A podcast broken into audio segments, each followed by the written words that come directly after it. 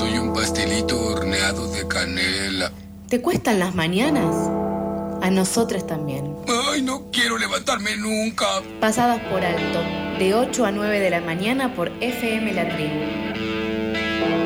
Un buen motivo para salir de la cama o para seguir ahí. Ah, me levantaré.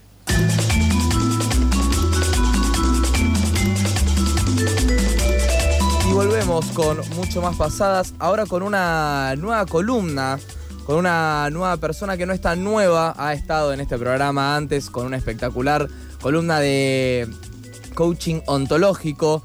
Eh, queremos recibir acá en nuestro programita a Leti. ¿Cómo estás, Leti? ¿Todo bien? ¿Qué tal, chicos? ¿Cómo están? Buen día. Buen día. Buen día. Esa energía. Revelaste mi identidad secreta. Revel- eh, Lautaro. Un poco. O sea, Disculpame. Me va a venir a buscar la gente. ¿Cómo puede ser eh, que era coaching ontológico el año pasado y ahora no? O sea, bueno, no se pero puede ¿dónde dejar cambia? de ser eso. Está muy bien. Sos una persona con muchas, muchas aristas. Está espectacular. Sí, sí, va- vamos a ver cuál se me da mejor, porque la verdad que de coaching ontológico este año no quiero saber nada. O sea, Opa. me preguntás qué hay que hacer con la vida y yo digo beber, así que no, no quiero que ahora los, los oyentes me vengan a preguntar cosas del sentido del ser, de cómo respirar, nada de eso, quedó atrás. Ahora eso, me dedico a beber, a mirar películas, a sufrir. Leti, Eh, yo, Te lo pido por favor porque lo único que me falta ahora dar consejos. Leti, yo ahora hago la cama todos los días gracias a vos. Mirá, mirá cómo te acuerdas. Eso lo recomendaba un militar este, americano, así que ya estás para invadir un país de Medio Oriente. Te felicito. ok. Chicos, la semana pasada se estrenó una peli argentina llamada, valga la redundancia, Un crimen argentino. No sé si escucharon algo, si vieron algún tráiler. No vi los trailers, no, no, no. No, yo tampoco. Nicolás, Nicolás Franchella, Luis Luque, Darío Grandinetti protagonizan esta peli que es eh, está basada en un caso real y en un libro, ¿no? En un caso real sobre una desaparición de un hombre de negocios en Rosario en 1980, eh, cuando la dictadura todavía estaba en nuestro país, entonces muestra justamente esa tensión y esa transición. Es interesante la peli por varios motivos, la recomiendo, está bastante bien. Primero que está eh, ambientada en Rosario, cosa que es rara, ¿no? Para películas argentinas que no estén ambientadas en Buenos Aires, Total. no suele haber muchas. Segundo que decíamos, está ambientada en 1980, lo cual es interesante también para ver un poquito cómo funcionaba la sociedad y las estructuras de poder en ese momento. Y bueno, es un thriller. No sé, si a ustedes les gusta el cine argentino, ven cine argentino. Sí, sí, sí, me gusta. Ay, hace poco vi, que no me acuerdo ahora bien cómo se llama, de un caso real, vieja, una película vieja de un carnicero.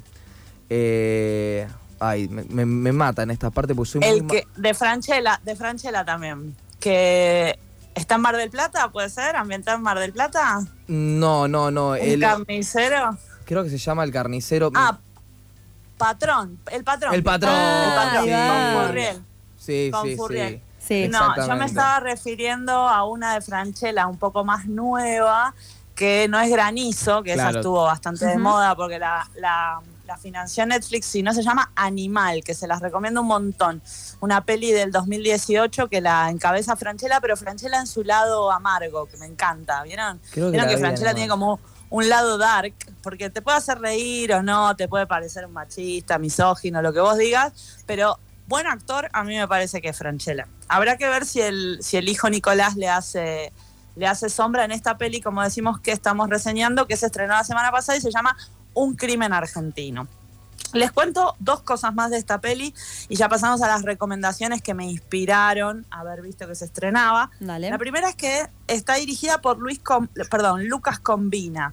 Lucas es un director que, si bien está, digamos, no, no tiene tantas películas en su haber, tiene una serie que está en cine.ar que está ambientada en Córdoba. Otra cosa rara también, ¿no? O sea, mm, series y películas argentinas que no estén ambientadas en, el, en la capital. Y se llama La chica que limpia, de 2017. Una serie que puede que haya circulado entre sus feeds de redes sociales algo, porque tiene dos remakes. No solamente una remake mm, en español, em, que es La muchacha que limpia mexicana, sino una inglesa, o sea, una yankee, que se llama Cleaning Lady. Así que si bien Lucas combina con esta primera película, segunda, perdón, está como empezando también a pasar un poco a la primera plana, digamos, del cine, ya tiene esto que para que te lo copien México y Estados Unidos Sí. tiene que estar bien, ¿no es cierto? Llegamos alto.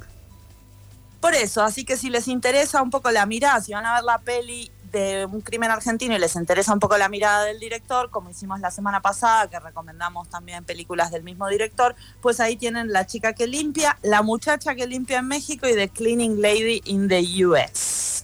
Bien, bien, bien, bien. Me gusta que podamos seguir una misma guía, digamos, de la misma persona, como que por ahí se pueden ir reconociendo algunas cosas en común, ¿no? Sí, la mirada siempre en el cine es interesante, sobre todo cuando te gusta algo, querés más de eso, ¿no? Eso es importante.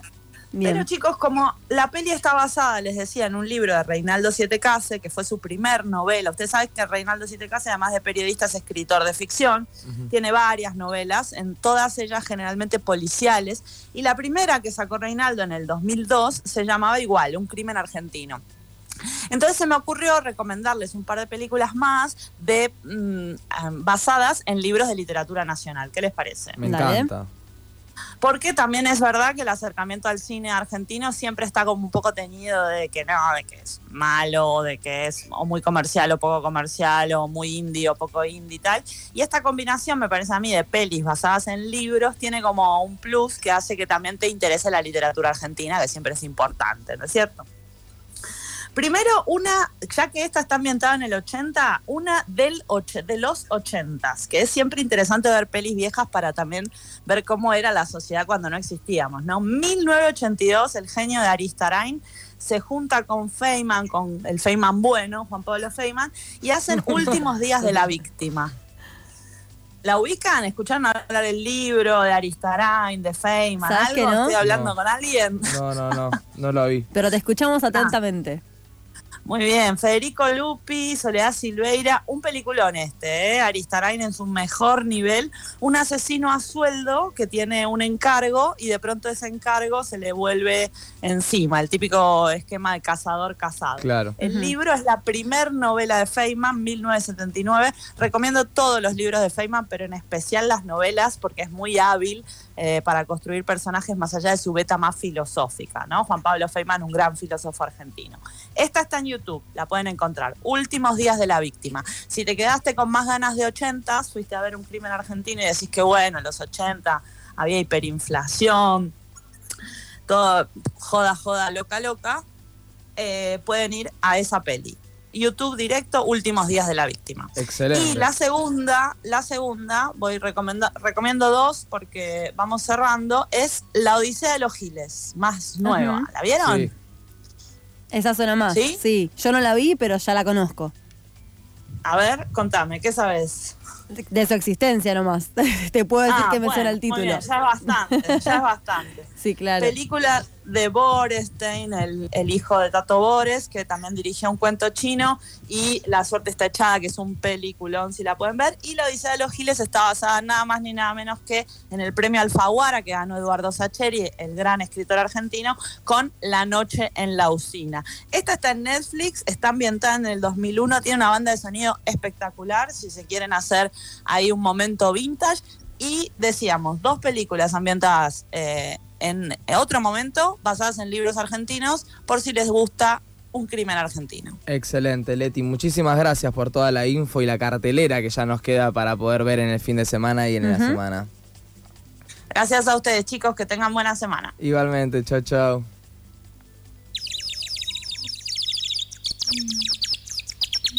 ¿Madrugaste o seguiste de largo? No te pases, acá no estamos para juzgar. Pasadas por alto, tu cuota diaria de empatía.